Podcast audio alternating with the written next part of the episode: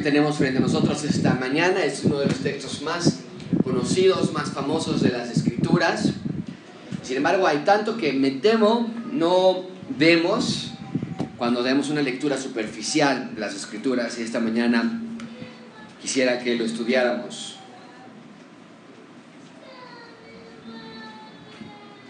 Marcos capítulo 6, versículo 30. Eh, voy a dar lectura, yo les voy a pedir que ustedes lean junto conmigo en algunos versículos en voz alta, pero déjame decir, al final de nuestra lectura voy a orar, voy a orar por sabiduría, pero quiero que cada uno de ustedes en su lugar ore a Dios que nos abra nuestros ojos espirituales, que abra tus ojos espirituales y que puedas ver en este texto a Cristo revelado hacia nosotros, que puedas ver en este texto a Dios revelado en nosotros. Así que yo estoy, yo, yo me, he sentado donde ustedes se han sentado, yo sé que tan fácil la mente se distrae con cualquier cosita, de pronto ya te estás pensando en qué vas a cocinar el resto de la semana o lo que vas a hacer el resto de semana, que nuestra mente se mantenga firme en las escrituras. ¿Por qué es tan difícil? Porque esto es un libro espiritual y necesitamos ayuda del Espíritu Santo. Así que te ruego que pongas eso en tu mente cuando hagamos nuestra oración todos juntos. Vamos a la lectura, versículo 6, eh, capítulo 6, versículo 30. Es de la palabra de Dios. Entonces los apóstoles se juntaron con Jesús y le contaron todo lo que habían hecho y lo que habían enseñado. Esto los apóstoles, importante que mantengan esto en mente. El versículo 31 les dijo, venid vosotros aparte a un lugar desierto y descansad un poco, porque eran muchos los que iban y venían, de manera que ni aún tenían tiempo de, para comer. Todos leemos en voz alta, versículo, versículo 32 dice, y se fueron solos en una barca a un lugar desierto. Versículo 33. Pero muchos los vieron ir y le reconocieron y muchos fueron allá a pie de las ciudades y llegaron antes que ellos y se juntaron a él. Y salió Jesús y vio una gran multitud y tuvo compasión de ellos, eh, porque eran como ovejas que no tenían pastor. Subraya eso en tu Biblia o, en tus notas. Eran como ovejas que no tenían pastor, subraya eso. Tuvo compasión de ellos, subraya eso también. Importante que veamos las emociones. Estos textos son narrativas que queremos sentir lo que sentía el Señor Jesucristo. Queremos ver lo que vieron los discípulos esa tarde y las miles de personas. Comenzó a enseñarles muchas cosas. Cuando ya era muy avanzada la hora, sus discípulos se acercaron a él diciendo, el lugar es desierto. Y la hora ya muy avanzada. Despídelos para que vayan a los campos y aldeas de alrededor y compren pan, pues no tienen que comer. Respondiendo, él les dijo, todos juntos leemos la orden del Señor Jesucristo dadles vosotros de comer. Ellos le dijeron que vayamos y compremos pan por 200 denarios y les demos de comer. Él les dijo, ¿cuántos panes, cuántos panes tenéis? Y vedlo. Y al saberlo, dijeron cinco y dos peces. Y les mandó que hiciesen recostar a todos por grupos sobre la hierba verde. Y se recostaron por grupos de ciento en ciento y de cincuenta en cincuenta. Entonces, tomó los cinco panes y los dos peces levantando los ojos al cielo, bendijo y partió los panes y dio a sus discípulos para que los pusiesen delante y repartió los dos peces entre todos. Es una broma, ¿no? Versículo 42, donemos todos en voz alta. Y comieron todos y se saciaron. Y recogieron de los pedazos doce cestas llenas y de lo que sobró de los peces. Y los que comieron eran cinco mil hombres. Es un texto increíble que tenemos esta mañana. Así que ora a Dios que te ilumine para poder entender este texto. Señor, te damos gracias por poder alimentarnos de tu palabra. Señor, ayúdanos a no distraernos. Tal vez tuvimos una mala noche, tal vez no dormimos, tal vez tuvimos una mala semana, tal vez tenemos una semana de mucho estrés que viene por delante, o tal vez todo está muy bien y estamos pensando en lo bien que nos ha ido, pero Señor, cualquiera que sea nuestro caso, ayúdanos a concentrarnos en las escrituras por los siguientes 40, 45 minutos. Háblanos, Señor, y danos iluminación para, poder entender ese texto esta mañana. Gracias, Padre, que no nos has dejado huérfanos, que nos has dejado un libro con la instrucción. Ayúdanos a maravillarnos y no ser como las personas que vieron con sus ojos físicos, Oyeron con sus oídos físicos, pero realmente no con sus ojos y oídos espirituales. En nombre de Cristo Jesús. Amén. Era el año 2008 y yo estaba cursando mi último año de universidad en los Estados Unidos. Los primeros años del siglo XXI fueron años de grandes avances tecnológicos, particularmente en el sector de las telecomunicaciones. Hasta ese, hasta ese momento lo único que había en materia de telefonía eran los celulares ladrillo. No sé si ustedes tuvieron alguno de ellos o los recuerdan. Básicos, pesados, finalmente servían solamente para hacer llamadas que hoy sonaría ridículo que tu teléfono nada más sirva para hacer llamadas, pero así era en ese entonces. Y si ya tenías mucha suerte, no sé si ustedes recuerden esto, tu celular traía el juego de la serpiente que iba creciendo conforme se alimentaba más, ¿ustedes recuerdan? Pero entonces llegamos a los años 2000 y todo cambia. La industria rápidamente se expande y era la época de los Blackberries, sin saberlo, estábamos entrando en la era de los teléfonos inteligentes y toda esa industria ha cautivado mi atención desde entonces. Me gustan las computadoras, me gustan las tabletas, me gustan los diseños, las funcionalidades, los servicios. El problema era que mi teléfono en ese entonces no era un teléfono inteligente. Lo más que podías hacerle a ese telefonito era cambiarle el fondo de pantalla. Era terriblemente simple. Y recuerdo bien que cuando la industria se disparó en ese entonces, yo quise comprar un nuevo teléfono. El problema era que yo tenía un contrato con la empresa telefónica y si quería cambiar de teléfono iba a haber una penalización, a menos que fuera por descompostura. Si mi teléfono se volvía inservible, entonces yo podía ir a la compañía de teléfono, mostrarles que mi teléfono se había descompuesto y entonces podía cambiar de teléfono. Tenía que pagar por él, desde luego, pero por lo menos no iba a haber una penalización. El problema es que estos teléfonos son increíblemente resistentes. Por más que lo tiraba, por más que lo pisaba y por más que lo aventaba, no se descomponía la cosa esa. Por fin tuve que llenar una cubeta de agua y lo sumergí en agua. Por un par de horas lo saqué y estaba descompuesto. Pero los siguientes 15 minutos volvió a vida de nuevo. Yo estaba cansado de esto viejo, inservible para lo que yo quería. Estaba cansado de no poder hacer más. Estaba cansado de estar limitado. Quería algo nuevo, quería algo mejor, quería algo fresco, quería algo innovador, quería algo multifuncional. El teléfono que yo quería y que eventualmente logré comprar era un HTC. En ese entonces era la compañía más importante en los teléfonos de, inteligentes no estaba Apple todavía. Y HTC tenía este nuevo teléfono que corría un sistema de Windows en el teléfono. Ese sí era un verdadero teléfono. Era algo nuevo, era algo mejor, era algo estético, era de última generación. Y yo lo quería, yo quería algo nuevo.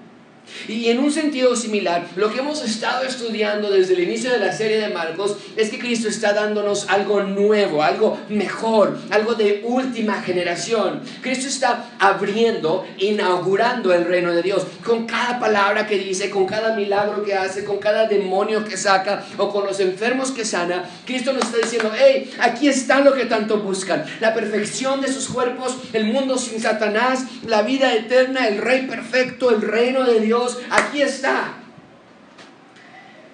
Lo que Cristo está haciendo es retomando la historia de Génesis, donde Adán y Eva fallaron y ahora Él está remediando los efectos de su caída y de la rebelión que tuvieron contra Dios. Cristo está restaurando la creación a su versión original. Cristo está recreando todo lo que está a su alrededor para que las personas puedan ver cómo es el reino de Dios. Y sin embargo, vez tras vez vemos que la gente quiere los milagros, pero no al Mesías de los milagros. Van tras sus beneficios, tras su sanidad, tras su bienestar, tras la seguridad que Cristo ofrecía, pero no se dan cuenta de que este Mesías no nada más está restaurando la creación en general, este Mesías quiere restaurar al ser humano con Dios. Y sin embargo la gente piensa que la reconciliación con Dios no es necesaria.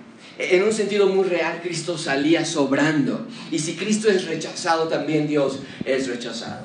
Y lo que estamos por estudiar esta mañana es precisamente una escena espectacular del poder de Cristo, donde vemos que Cristo es el máximo creador y restaurador. Ese es el punto principal de este sermón. Dios quiere que veas que Cristo es el restaurador, el sustentador y el redentor de la creación. En este pasaje seguiremos viendo por qué a Marcos se le ocurrió titular este libro El principio del Evangelio de Jesucristo, el Hijo de Dios, en Marcos 1.1. Marcos es muy directo al respecto. Él se saltó el nacimiento de Cristo. Él se saltó la, llegada de los pastores. Él se saltó la llegada de los, de los magos del oriente, de los sabios del oriente. Marcos va directamente a la predicación de Cristo, a los milagros de, de Cristo y a la reacción que la gente tenía de Cristo. Punto. Y en este cuadro, amigo, tu trabajo esta mañana es ver dónde estás parado. Estás parado en el grupo de los moralistas, de los religiosos, de los cívicos, de los éticos? ¿O estás parado en el grupo de los que abiertamente rechazan a Cristo? ¿O estás parado en el grupo de los que curiosamente andan viendo quién es Cristo de qué se trata todo esto? ¿O eres de los que realmente reconocen que para ser ciudadano del reino de Dios tienes que ser perdonado por el Señor Jesucristo? Bien, Hoy vamos a ver cuatro puntos que realmente van a describir la revelación de Cristo a través de sus milagros. En primer lugar vamos a ver Jesús mi descanso, después veremos Jesús mi pastor, después veremos Jesús mi paciente sustentador y finalmente veremos Jesús mi creador. Así que comencemos con Jesús mi descanso. Vean conmigo versículo 30. Jesús mi descanso. ¿A qué me refiero con esto? Versículo 30. Entonces los apóstoles que dice, está en la pantalla, sé que juntaron con Jesús y le contaron todo lo que habían hecho. Marque ese texto, nos va a venir a explicar un poco más al final. Pero le contaron todo lo que habían hecho y lo que habían, ¿qué dice? Enseñado. Bien. Ya habíamos estudiado esto hace un par de semanas, que Cristo mandó a sus discípulos de dos en dos a predicar en las ciudades. Vimos que Cristo les dio autoridad para sacar demonios, sanar enfermos, pero sobre todo les ordenó que predicaran el mensaje del reino de Dios. Bien, pero a Marcos le gusta dejarnos colgado de una historia para relatarnos otra intermedia y después regresar al desenlace de la historia con la que comenzó. Y es lo que tenemos aquí. Cristo envía a sus discípulos a predicar de dos en dos, pero Marcos nos deja en suspenso qué pasó, cómo les fue, y ahora la semana pasada nos contó, ah, ah, por cierto, les tengo que decir cómo murió Juan el Bautista, recuerdan, lo vimos la semana pasada, y hoy regresamos a esa primera narración, y nos dice que los discípulos regresaron de ese primer viaje de trabajo, y el texto nos dice que regresaron contentos. Eh, le cuentan a Cristo todo lo que habían hecho. Otros evangelios te dicen que estaba feliz, estaban felices de lo que había pasado ese día. Y puedo y quiero que sientas la emoción del texto. Hay alegría, hay emoción, hay felicidad. Regresan a su maestro y le dicen, Señor, no podemos esperar para decirte, fuimos allá y ¿qué crees lo que pasó? Tocábamos a un enfermo y se sanaba. Y, le ordenábamos a un demonio que salía y salía, Señor, y están llegando con su maestro y dándole el reporte. No nos dice cuánto duró el viaje de estos discípulos, pero podemos suponer que por lo menos fueron varios días, porque evidentemente regresan cansados de ese primer viaje de trabajo. Vean conmigo versículo 31. Él les dijo, venid vosotros aparte a un lugar desierto. Y escuchen a Cristo hablar diciendo esto, leanlo en voz alta junto conmigo y descansad un poco. Porque eran muchos los que iban y venían, de manera que ni aún tenían tiempo para comer. La popularidad de Cristo sigue sigue expandiéndose y, es que ahora ya no nada más es uno predicando y haciendo milagros, ahora son doce predicando más el maestro. Y vimos la semana pasada que incluso Herodes, el rey, le llegó las noticias de la fama de Cristo y vemos en este versículo que la gente no los dejaban en paz ni podían comer tranquilos. Pero el punto que es que Cristo les dice, tenemos que ir a descansar. Y eso es hermoso. Porque aun cuando estaban en medio de una campaña de predicación nacional, donde estaban tratando de predicar a cuantas ciudades pudiesen, aun cuando estaban en medio de los esfuerzos para que el Evangelio crezca, así como la semilla de mostaza iba creciendo y demás, aún ahí Cristo no olvida que sus discípulos necesitan descanso. Ahora, mucha atención con esto. Porque aquí vamos a hacer referencia a esto de, nuevo, pero lo que tenemos aquí es la imagen de un pastor llevando sus ovejas a descansar. Amigos, Cristo es el pastor de estas ovejas y nada les va a faltar. Cristo es el buen pastor que nos hace descansar. ¿No te recuerda a un salmo muy famoso que nos habla acerca de un pastor? ¿Alguien? Claro que sí. ¿Cuál salmo es? ¿Salmo qué? Y el salmo 23 nos dice, Yahweh, Jehová es mi pastor. Nada me faltará. En lugares de delicados pastos me hará que descansar. Y el Salmo 23 está haciendo una clara referencia a que Dios Padre, o bien Yahweh, o bien Jehová, a que Él es nuestro pastor. Pero en nuestro texto de Marcos 6 es Jesús el pastor que está llevando sus ovejas a descansar. Y nos tenemos que preguntar, bueno, pues, ¿cuántos pastores hay?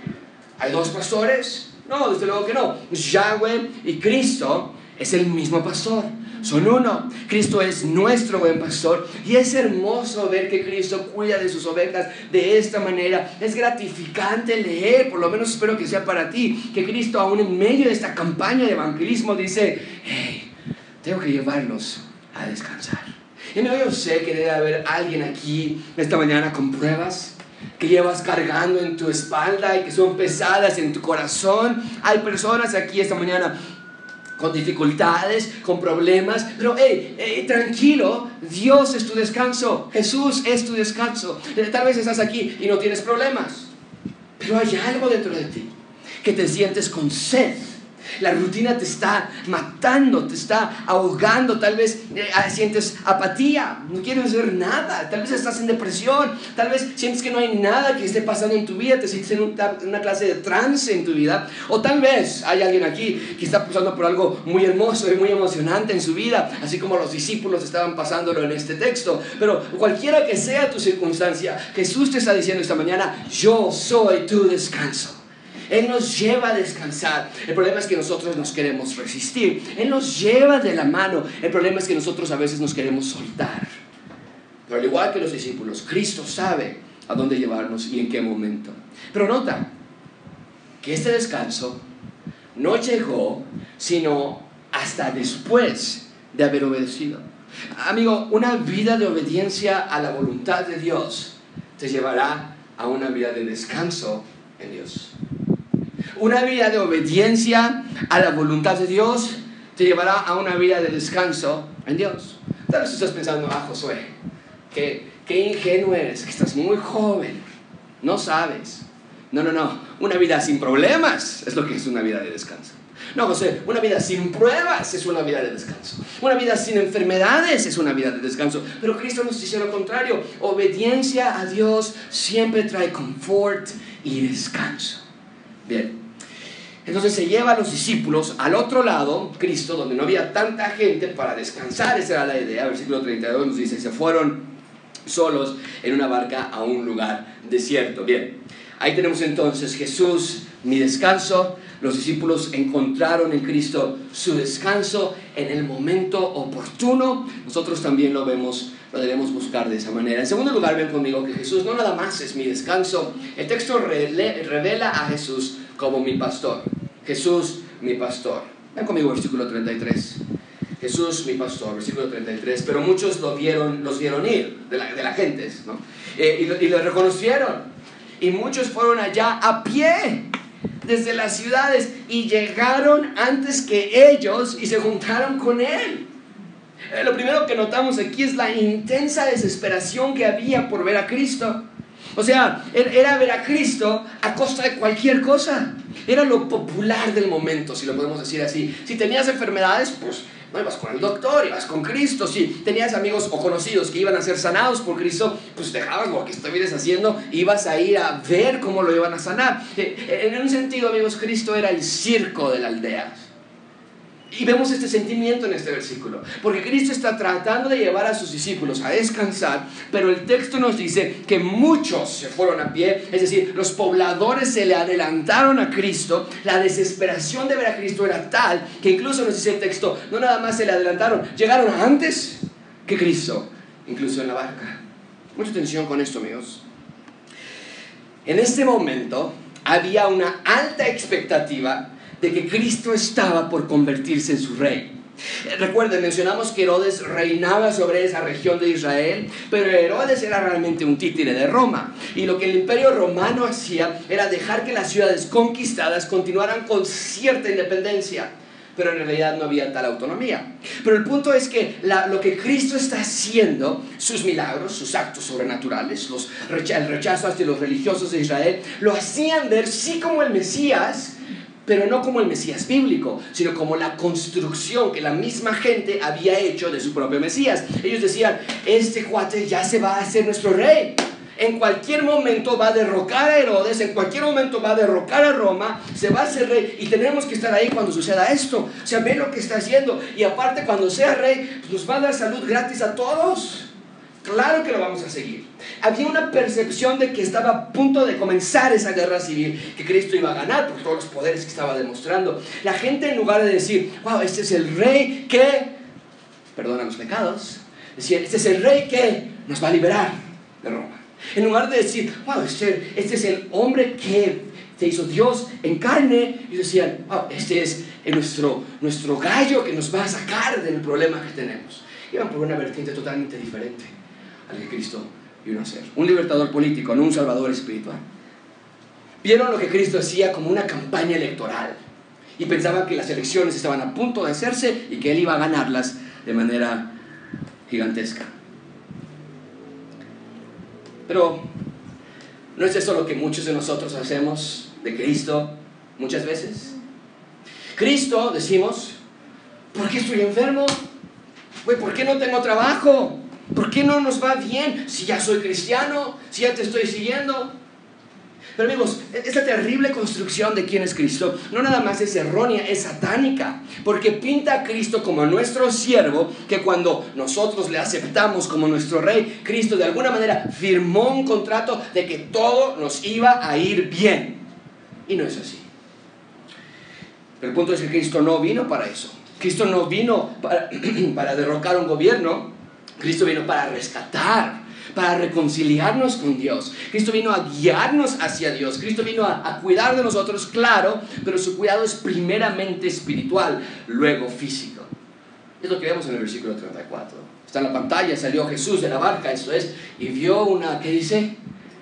Está en la pantalla, todos juntos leemos, y vio una gran multitud y tuvo compasión de ellos, porque eran como ovejas que no tienen pastor y comenzó a enseñarles muchas cosas. Cuando Jesús sale de la barca y ve a las miles de personas esperándolo, cuando ve su desesperación de hambre de milagros, más milagros queremos, más milagros, nos dice el texto que tuvo compasión de ellos. Cristo se dolió por su condición. Cristo sintió profunda tristeza y genuina simpatía por estas personas, por su vacío, porque él veía, no entienden. Estoy yo parado aquí y en lugar de decir, sábanos de nuestros pecados, sé el rey que el Mesías viene a poner este reino, en lugar de eso quieren nada más sanidad física. Vio su falta de liderazgo en Israel. Ese era el problema, amigos. Israel, ¿cómo nació? Cuando nació, cuando Dios lo instituyó y las doce tribus comenzaron. Dios puso a una tribu sobre Israel que iba a ser la encargada de guiar a la, a la nación de Israel hacia Cristo. Dios puso a la tribu de Leví, a los levitas, como los encargados del templo, los encargados de mostrar a las personas que el Mesías venía a rescatarlos pronto. Pero al pasar de los años, al pasar de las guerras, al pasar de las capturas y conquistas, la tribu de Leví se desapareció. Y al pasar de los años había nacido ahora un nuevo grupo de hombres que se adjudicaron de manera arbitraria el, el, cargo de los asuntos espirituales de la nación. Pero ellos no eran personas espirituales, eran facciones de poder, de control, de autoritarismo. Lo conocemos como los fariseos y los seduceos y los escribas. Y cuando Cristo ve la condición de estas miles de personas, la condición espiritual, siente compasión, su corazón se rompe por estas personas. ¿Por qué? Lo dice el resto del versículo 34. Porque eran ovejas que no tenían pastor. No había liderazgo en Israel. No había pastores que dirigieran a Israel hacia Cristo. No había quien se encargara de cuidar por las almas de todas estas personas. Estaban dispersas, estaban perdidas, solas, abandonadas. Había abuso, había control, había presión sobre ellos, pero no había amor. No había quien se encargara de ellos. Y Cristo usa, Cristo usa esta analogía que es muy común en la Biblia, que las personas somos como ovejas. Las ovejas son animales extremadamente dependientes del pastor. Una oveja sin pastor, anota esto en tus notas o en, tus, en tu Biblia inductiva, anota esto, una oveja sin pastor es una oveja que va a morir. una oveja sin pastor es una oveja que va a morir. las ovejas necesitan cuidado constante, necesitan guía, son desobedientes, son rebeldes, son sucias y el pastor tiene que estar con ellas todo el tiempo. Son presa fácil para cualquier depredador. Amigos, si sabes de algo de las ovejas, ellos no tienen mecanismo de defensa. No pueden correr rápido, no pueden aullar, no pueden hacer algún ruido. Son fácil presa para cualquier depredador. ¿Sabes cuál es el mecanismo de defensa de una oveja? ¿Sabes cuál es el único mecanismo de defensa de una oveja? El pastor. La guía, el cuidado, la esperanza de la oveja está en el pastor. Y Cristo se da cuenta que a este grupo de personas nadie los cuida. Y Cristo es movido a compasión. ¿Y qué hace Cristo al respecto? Entonces, vean el final del versículo 34, está en la pantalla. Al ver que no tenían pastor, entonces Él comenzó a, ¿qué? Enseñarles muchas cosas. Pensaríamos que les comenzó a dar muchas cosas. Les comenzó a dar dinero a muchas personas. Pero les comenzó a enseñar muchas cosas. Eso es lo que hace un buen pastor. Enseña. Porque en el ámbito espiritual la enseñanza de las escrituras es la única manera de protegernos, de guiarnos, de alimentarnos, de guardarnos de los depredadores. Todo gira alrededor de las escrituras. Por eso en Gracia Abundante eh, en nuestra iglesia tenemos un énfasis único en la predicación. Tal vez no puedo visitarlos a todos como quisiera, tengo una familia con niños chiquitos y mi atención tiene que ir hacia ellos. Tal vez no tengo los recursos para ayudarles como quisiera cuando alguien sufre. Yo quisiera dar más para ayudarles. Pero la manera de demostrarles mi amor a cada uno de ustedes es pasar horas y horas en la semana leyendo y preparando y estudiando para tener un sermón de la mejor calidad posible que les enseñe a ustedes la verdad de las escrituras y de quién es Dios. Esa es la manera en la que yo los puedo amar.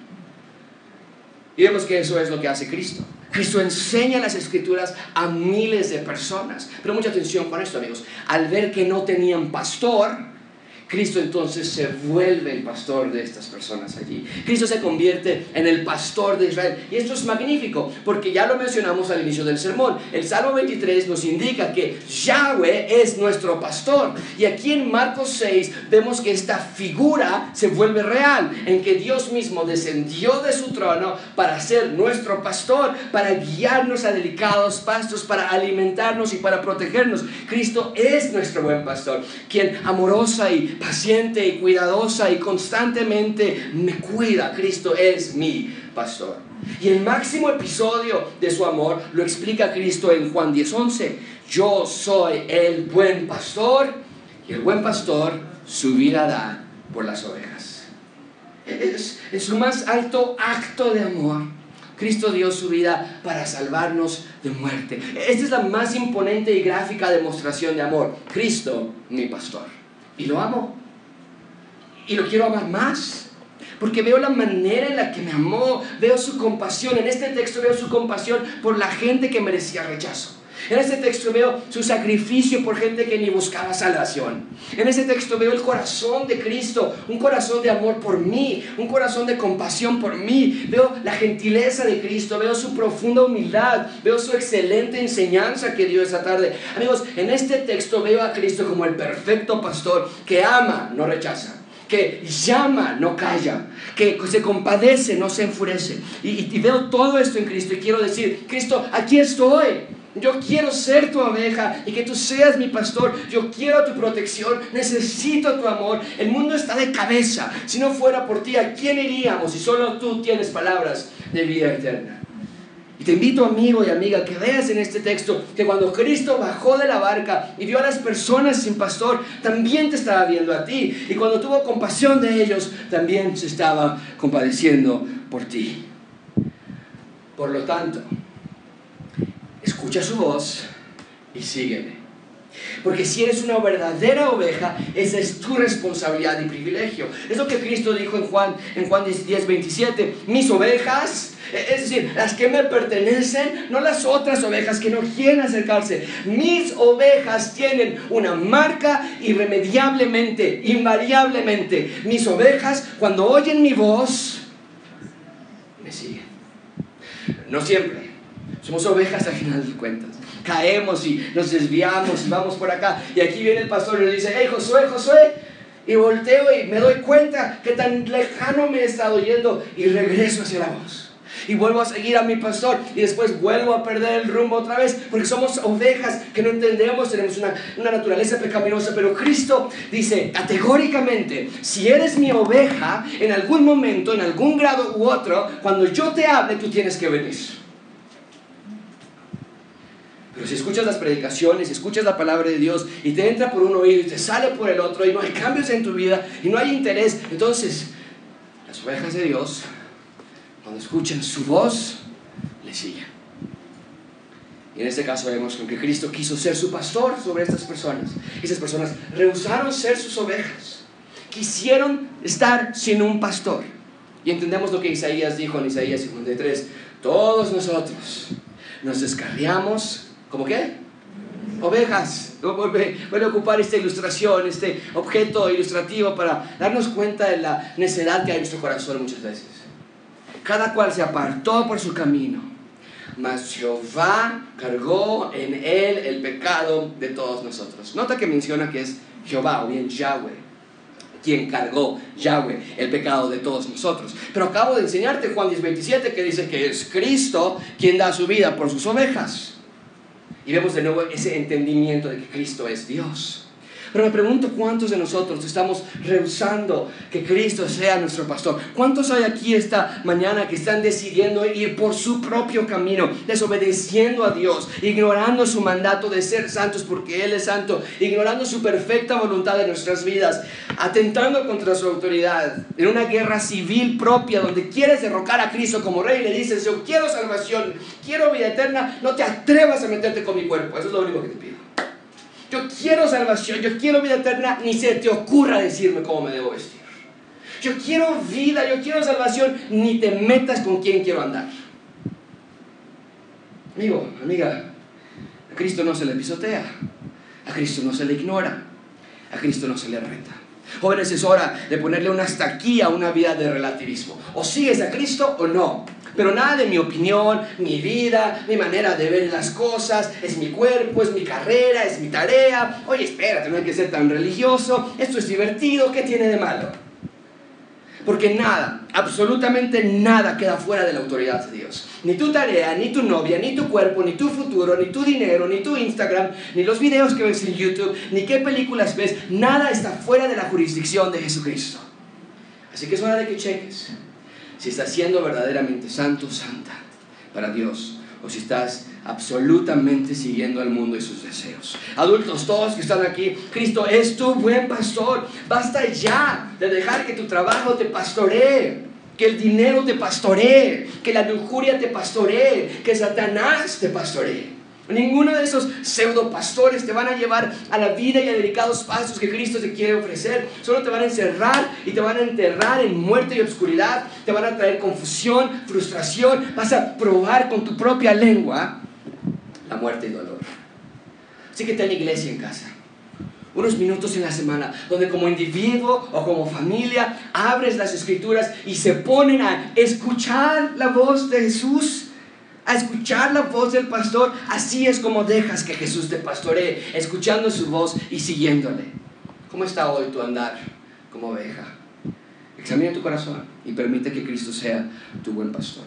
Bien, es el buen pastor, vio a estas multitudes sin un líder espiritual, sin un líder que les enseñara. Cristo les comienza a enseñar entonces, les dio alimento espiritual y mediante ese alimento espiritual les ofrece protección y guía como pastor. En este texto, sin embargo, no nada más vemos que Cristo se revela como mi descanso, que Cristo se revela como mi pastor, sino que en tercer lugar Cristo se revela como mi paciente sustentador.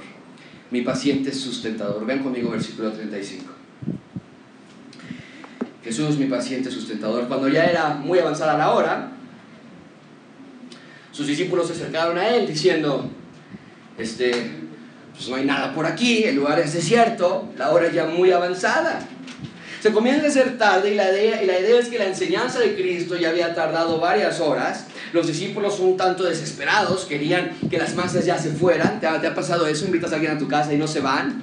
Y este, ya empiezas a lavar los trastes y empiezas ya este, a apagar la luz y prenderla y la gente, ay, no estamos bien, no hay ningún problema. Es la idea de aquí. No por un mal deseo, por lo menos no lo vemos en el texto, eran humanos y veían que se hacía tarde y estaban cansados. Al final de cuentas, recuerden, el texto comenzó que iban a ir a descansar. Pero las personas estaban cautivas a Cristo, no se querían mover. Y se dan cuenta que están en un lugar desierto. Eso no habla de un lugar árido como tal. Simplemente está diciendo que era un lugar apartado, un lugar aislado. No había nada donde poder comer. Y entonces los discípulos ven, oye, se nos está viniendo encima una tormenta perfecta. Tarde, con miles de personas aquí y sin comida. ¿Qué vamos a hacer? Y entonces le dan al Señor Jesucristo una sugerencia, una orden. Vean conmigo el versículo 36. Despídelos para que se vayan a los campos y aldeas alrededor y compren pan. El énfasis está en que no vamos a darles aquí nada de grapa, ¿no? Tienen que ellos gastar en su propio dinero. Pues no tienen que comer. Simple. A ellos se les hizo fácil mandarlos de vuelta a sus casas o aldeas cercanas donde pudieran comprar un, encontrar un oxo y por lo menos comprarse un lonchibón o algo que pudieran llevarse, ¿no? Pero Cristo tiene otra idea. Versículo 37 les dijo, darles vosotros de comer. No, no, no, no, no, no nos manden a ningún lado, ustedes denles de comer. Ellos le dijeron, ¿qué? ¿Qué? ¿Que compremos eh, por 200 denarios y les demos de comer? La sugerencia parece descabellada. ¿Que nosotros les demos de comer?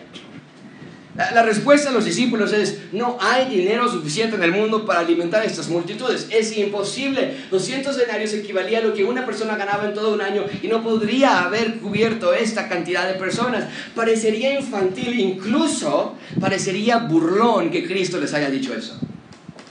Siempre me he preguntado por qué Cristo dijo algo así escuchado algunas versiones que, bueno, como, como los discípulos eh, le quisieron ordenar, pues ahora Cristo se las regresa, no yo tú, no, no, no yo tú, no tú, no yo. ¿Por qué Cristo les dijo eso? Darles ustedes de comer. Muy simple. ¿Recuerdas cómo comenzó nuestro texto? Los discípulos regresaron súper contentos y les contaban todas las cosas que habían hecho. Mucha atención con esto, amigos. Cristo les había dado autoridad a los discípulos para sanar enfermos, para sacar demonios. Y la historia del texto que comenzamos esta tarde, esta mañana, comenzó con los discípulos regocijándose, diciendo, ya vi, Señor, estuvimos sanando enfermos y, ¿y qué crees? Toqué a alguien y se sanó. Y mira, tómame una foto, ve cómo lo toqué y se sanan y, y hacían esta clase de milagros. Habían visto cosas sobrenaturales, habían visto el poder de Dios que fluía de ellos, literalmente habían experimentado lo que la fe produce, habían visto la fe en acción. Y la razón que Cristo les dice, ustedes denles de comer, es que ellos pudieron haberlo hecho. Gracias al poder de Cristo que había en ellos, ese verbo. Ellos pudieron haberle dado de comer a esas multitudes. La reacción de los discípulos tuvo que ser, ustedes denles de comer. ¿Qué? También puede también, wow, fórmense todos, vamos a darles de comer. Era cuestión de fe. Era el poder sobrenatural que Cristo les había permitido tener. Venían felices por lo que ya habían visto y esta era una oportunidad más para seguir viendo el poder de Dios. Amigos, espero que perciban la emotividad del texto. Vienen de hacer milagros, a sacar demonios, sanar enfermos, pero por alguna razón creen que este milagro es imposible de hacer. Creen que este milagro es demasiado. Vienen de obrar por medio de la fe, pero aquí les falta la fe. Y en lugar de fe piensen en términos humanos. Sí, humanamente es imposible alimentar a tantas personas. Amigos, espero que veas el peligro de no tener fe. Literalmente vas a detener el poder de Dios en tu vida porque sin duda alguna nosotros hacemos lo mismo. Decimos, ay, gracias a Dios por la salvación. No, yo, yo sé que cuando yo fallezca voy a estar con Dios, mi espíritu va a estar con Dios y la tierra nueva y eh, el cielo nuevo cuando lleguen y wow, y las calles de oro y sanidad, wow, perfecto. Señor, gracias, gloria a Dios. Oye, no tenemos para pagar la renta. ¡Ah! Dios, ¿qué vamos a hacer con eso? ¡Wow! Eso sí es grandísimo. Este, ¿Con quién me voy a casar? ¡Ah! Ya no, mi vida se acabó ya. Dios no puede. No hay ningún Brad Pitt que es creyente. ¿No? ¿De dónde voy a trabajar? Nadie me quiere contratar, nadie puede hacer esto. Y comenzamos a dudar de que Dios puede y quiere seguir demostrando su poder. Nuestra fe disminuye, nuestra humanidad florece y, y no permitimos que el poder de Dios se demuestre en nuestras vidas. Mucha atención con eso, amigos. El dudar de Dios es un pecado. El dudar de Dios es un pecado. No, a mí jamás me va a suceder esto, ¿eh? Jamás me va a suceder. No, a mí nunca me sale nada. Mira, mi jefe tiene tres amantes y se lleva bien con las tres y yo no puedo ni con mi esposa. A mí, a mí, nunca, a mí todo me sale mal. Yo creo que Dios, Dios ya me olvidó, o Dios no me quiere, o hice algo terrible que Dios me ha castigado todos estos años. Esto es demasiado para Dios. Amigos, esta mañana Dios está diciendo, ten fe. No, no te está pidiendo que le des de comer a más de 5 mil personas, pero tú sabes en qué área estás batallando con creer a Dios. Bien, los discípulos entonces dudan que es posible. No, dicen los discípulos, no, una cosa es sanar enfermos, otra cosa. Eso es, eso es, este, eh, eh, eh, nivel 1. Esto es cinta blanca. Darle de comer cinta negra y no podemos hacer eso. ¿Cómo reacciona Cristo? En conmigo versículo 38. Él les dijo, ¿cuántos panes tenéis? Y de Y al saberlo dijeron, cinco panes y dos peces. Por su humanidad se perdieron de la oportunidad de actuar en fe. Pensaron que ese milagro era demasiado, incluso para el poder de Cristo. Pero Cristo no explota en ira, sino que pacientemente va a suplir este milagro. Y pide, tráiganme lo que tienen, yo hago el resto. Cristo está por demostrar su poder aquí, pero antes de que el milagro suceda, Cristo compasivamente, pacientemente, sigue amando a sus discípulos y lo sigue haciendo hasta nuestros días. Dios dice, ¿de verdad? ¿No quieres actuar en fe? ¿De verdad piensas? Ok, ve entonces trae, hazlo a tu modo y aún así Dios nos, en su gracia y su misericordia nos sustenta y a partir de aquí vamos a ver cómo es que Marcos va a enfatizar la, la, falta de crecimiento de los discípulos. En los siguientes episodios, la semana que entra, vamos a ver cuando camina por el mar, y vamos a ver cómo es que los discípulos muestran un corazón todavía endurecido. Pero al mismo tiempo que tienen un pastor, eh, al mismo tiempo que ellos son eh, con corazones duros, tienen ellos un pastor que pacientemente, incondicionalmente los ama. Y sabes algo, lo sigue haciendo hasta nuestros días. Sigue siendo paciente para contigo. Sigue amándote igual todos los días. Sigue proveyéndote y sustentándote. Aun cuando pienses que no lo puede hacer. Aun cuando estamos cegados por nuestra falta de fe. Cristo sigue proveyendo. Bien, finalmente no nada más se revela como mi descanso, como mi sustentador. Cristo también se revela como mi creador. Y vean esta sección, esto es impresionante. Prepárense, por favor, vean conmigo, versículo 39. Jesús, mi Creador, y les mandó que hiciesen recostar a todos por grupos sobre la hierba verde, y se recostaron por grupos de ciento en ciento y de cincuenta en cincuenta. Después de que vieron que lo único que tenían era cinco panes y dos peces, Cristo los manda a recostar en grupos. Eso era algo muy común cuando ibas a hacer algo de esta magnitud, con tantas personas. Estos panes y peces, por cierto, eran parte de la comida de un niño. Marcos no nos da ese texto, pero el Evangelio de Juan nos dice que fue un, el lunch de un muchacho. Aparentemente era el único que tuvo una mamá inteligente que le dijo, te vas a ir a ver a Jesús, pero te llevas tu sándwich, que, que, ni que nada. Y ante la falta de fe por parte de sus discípulos, Cristo literalmente va a abrir los cielos para un derramamiento de poder. Ven conmigo, versículo 41. Entonces, toma los cinco panes, ¿qué estás haciendo, Cristo? Y los dos peces y levantando los ojos al cielo bendijo, está bromeando, ¿no? ¿Qué está haciendo? Y partió los panes y los dio a sus discípulos, ajá, ¿qué vamos a hacer? Y para que pusieran delante y repartió los dos peces entre todos. Y comieron todos y se saciaron. Hay muchísimo que tenemos que ver en estos dos versículos, porque este milagro es más que nada más un buffet milagroso. Este milagro es el único milagro que aparece en los cuatro evangelios por el nivel de significado que tiene este milagro. En un primer plano, hay tres planos en los que quiero analizar, o tres dimensiones, que Cristo haya alimentado a tantas miles de personas. Vamos a partirlo en tres áreas. En primer lugar, el plano más superficial es este. Cristo hace algo totalmente inexplicable. El cálculo es este. Había, nos dice el texto, versículo 44, que había 5.000 hombres, sin contar a mujeres y niños.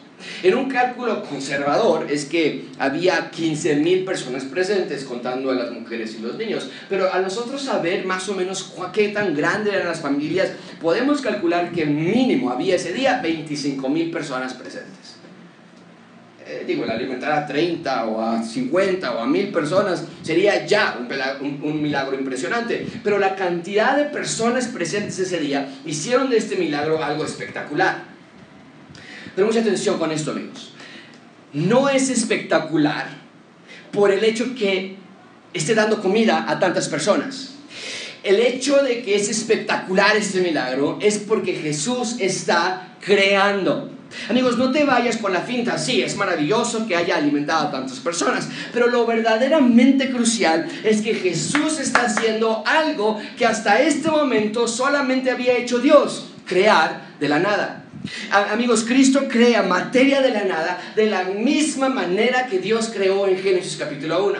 Eh, lo que está haciendo Marcos capítulo 6 es, es, en alimentación de los 5000 es un reset es un recomenzar de la creación. De nuevo, tenemos al creador volviendo a crear de la nada como lo hizo hace más de dos mil años. Y sabemos que Yahweh nuestro Dios, Yahweh uno es, nos dice Deuteronomio, entonces no tenemos a varios dioses creando, Jesús y Dios Padre son uno. Y entonces tenemos a Cristo aparecer comida como ninguna otra comida.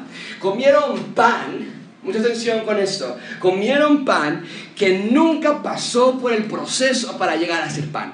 Nunca hubo un grano, nunca hubo una plantación, no hubo crecimiento, no hubo riego, no hubo lluvia, no hubo ciega, no se horneó, no se cortó, simplemente Cristo lo apareció de la nada. Qué pan bimbo ni qué nada. Este pan había aparecido directamente gracias al poder de la voz de Cristo y fue el pan más delicioso y perfecto que jamás habían comido. No nada más eso, sino que también apareció peces. Pero no era cualquier clase de pez. Estos peces jamás habían vivido Nunca nacieron en forma de huevecillos, nunca crecieron, no se desarrollaron, nunca nadaron en el mar o lagos o estanques, nunca fueron pescados, nunca fueron tocados por manos sucias de pescadores, nunca fueron cortados, nunca sangraron, no fueron cocinados, no fueron preparados, nada. Simplemente Cristo, creador, nos apareció de la nada de la misma manera, por cierto, que Dios creó la tierra en forma madura, con árboles que tomarían años en desarrollarse, con montañas y plantas y animales y seres humanos, todo fue creado en forma madura. Así también Cristo formó peces maduros, desarrollados, listos para alimentar a las personas. Amigos, ¿pueden ver las similitudes entre la creación de Génesis y la creación de estos peces y pan? Este pasaje no es para que digas, wow, ¿cómo lo habrá hecho Cristo? Este pasaje es Cristo revelándose como creador, como Yahweh, como Dios en la tierra, como Emmanuel, Dios con nosotros. Este pasaje es para que digas, wow, verdaderamente Jesús era el Hijo de Dios. Ahora, eso en un primer plano, Dios creador, Cristo creador. Pero vamos un poco más profundo. En un segundo plano, este texto no nada más revela que es creador, sino revela que Cristo es proveedor. Cristo provee para el ser humano. ¿Pero qué crees? Esta frase, Dios proveedor, no es la primera vez que la escuchamos en la Biblia. En el Antiguo Testamento hubo una escena en donde Abraham declaró que Dios provee. Dios le pidió a Abraham, tienes que sacrificar a tu hijo, tu único hijo, Isaac. Y entonces Abraham va en camino hacia, hacia, hacia el lugar de sacrificio y su hijo le pregunta dónde está el cordero, dónde está el sacrificio. Y Abraham contesta, Dios proveerá. Lo dijo así, Yahweh Jireh. Yahweh es el nombre de Dios, yo soy. Y la segunda parte que viene después del guion, es hebreo para dar el término de proveedor. Y mucha atención con eso, amigos, porque Abraham no nada más lo dijo porque sí, como que, haya cálmate, mijito, y ya, Dios ahorita sale algo. No, la idea de esa frase es que Dios va a proveer de un sacrificio para que Isaac no tenga que morir. Y en esa escena de Génesis con Abraham y con Isaac, cuando sí eventualmente y efectivamente Dios proveyó de un carnero que muriera en lugar de Isaac, Dios no nada más estaba dando un carnero para demostrar que amaba a Isaac, el Dios estaba apuntándonos hacia otro sacrificio que vendría para morir por nuestros pecados en lugar de nosotros. Y entonces abrimos Marcos capítulo 1, donde estudiamos hace unos meses, y escuchamos a Juan el Bautista decir, ahí está el Cordero de Dios que quita el pecado del mundo. Y lo conectamos inmediatamente.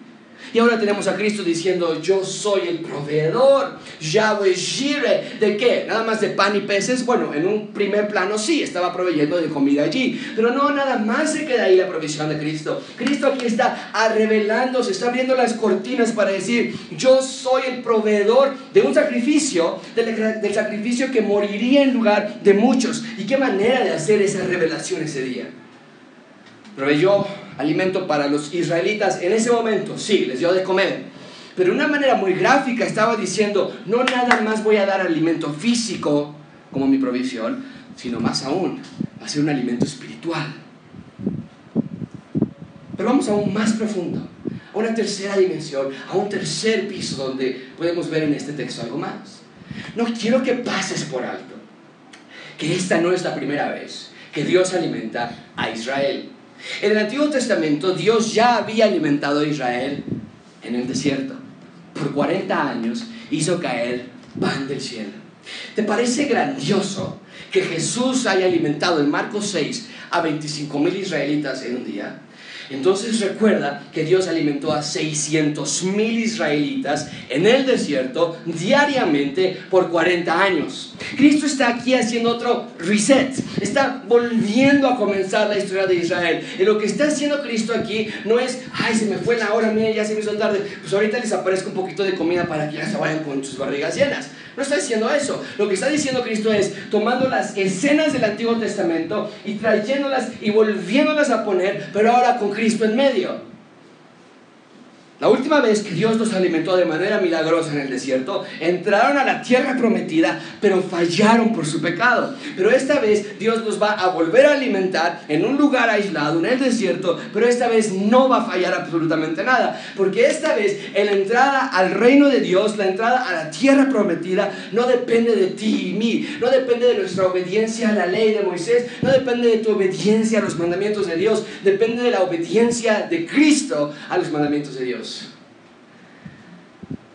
Depende de Cristo, de su sacrificio, de su muerte y resurrección en la cruz. Y lo logró. La obra de Cristo fue terminada. Vino a inaugurar su reino, murió por nuestros pecados, resucitó de los muertos y viene próximamente a instalar plenamente su reino. ¡Wow! Eso es Cristo. Entonces no nada más es que se le hizo tarde que tuvo que dar de comer. Cristo está rehaciendo lo que ya había pasado en el Antiguo Testamento, pero había fallado por causa del pecado. Y Cristo está diciendo, vamos a intentarlo una vez más. Pero esta vez no va a depender de ustedes, esta vez va a depender de mí. Y yo no voy a fallar. Todo lo que podemos ver en nada más dos versículos. Pero quiero que veas la interconexión de las escrituras. Esto no nada más fue que Cristo alimentó a muchos. Cristo está haciendo varias cosas aquí en tres diferentes dimensiones que revelan a Cristo como el Hijo de Dios. Finalmente vean la precisión del milagro, versículo 43. Y recogieron de los pedazos doce cestas llenas y de lo que sobró de los peces y, lo que, y los que comieron eran cinco mil hombres. Termina el milagro con broche de oro. No nada más alimenta a todos con tal banquete, sino que hasta sobra. Y de manera interesante sobran 12 cestas llenas. ¿Por qué 12 cestas? Bueno, no nos dice el texto, pero podemos pensar en lo más obvio que está frente a nuestros ojos. ¿Cuántos discípulos había de Cristo? ¿Cuántas tribus en Israel había? Vemos que Cristo está conectando a la nación de Israel con sus doce tribus y ahora los doce discípulos que representan este nuevo Israel, este verdadero Israel. Y Cristo está diciendo, este milagro va en conexión con Israel y con el futuro que tengo para ustedes. Dios provee para todos. El poder de Dios no tiene límites. ¿Cómo podemos cerrar esa clase? Amigos, Dios quiere que veas en este texto que lejos de darnos una sorpresa, de maravillarnos de que, wow, es que sacó mucha comida, ¿no? Me hubiera estado padre estar ahí. Dios quiere que veas que lo que estaba haciendo esa tarde era revelarse ante sus discípulos, ante las multitudes, yo soy el restaurador, yo soy el sustentador, yo soy el redentor de la creación. Vean alrededor la corrupción por todos lados. Vela en tu sociedad, vela en tu familia, vea la corrupción en tus hijos, vela en ti mismo. Amigo, amiga, aprende a observar cuidadosamente los terribles efectos del pecado. Que tu corazón se vuelva tan duro que ya ni te das cuenta que el mundo allá afuera está hecho trizas. Aprende a odiar los efectos del pecado. Con cada asalto, con cada secuestro, con cada muerte, con cada enfermedad, con cada palabra áspera que sale de nuestras bocas o de la boca de nuestros hijos, con cada maltrato que recibimos en el trabajo, con cada corrupción que se nos da, tenemos que ver, esto es por causa del mundo caído. Y aprende a odiar al pecado. Aprende a odiar a Satanás. Aprende a odiar las tentaciones de Satanás. Odia a sus maquinaciones, las de Satanás. Odia las tentaciones que te pone en charola de plata, te toma esto y aliméntate y, y métete allí en esa tentación. Odia todo eso, mortifica los deseos de tu carne, castiga tu carne, toma control de tu vida, lee las escrituras y asómbrate de que el rey del universo se hizo hombre para ser el sustentador, el creador, el redentor y que puedes entender finalmente que Jesús si eso es todo lo que Jesús es, definitivamente Jesús es mi todo. Cae rendida a sus pies. Admira su gracia en estos textos. Observa diariamente su belleza y su profundo amor que tiene por ti. Y en obediencia al Padre, lo hizo todo por ti. Verdaderamente, Jesús es mi todo. Oremos. Yo te damos gracias por este texto. Te damos gracias por la manera en que te revelas. Señor, leemos esta clase de textos y podemos llegar a pensar que nada más eran muestras de tu poder. En efecto, eran muestras de tu poder. Nadie más ha podido hacer algo ni siquiera cercano a esto.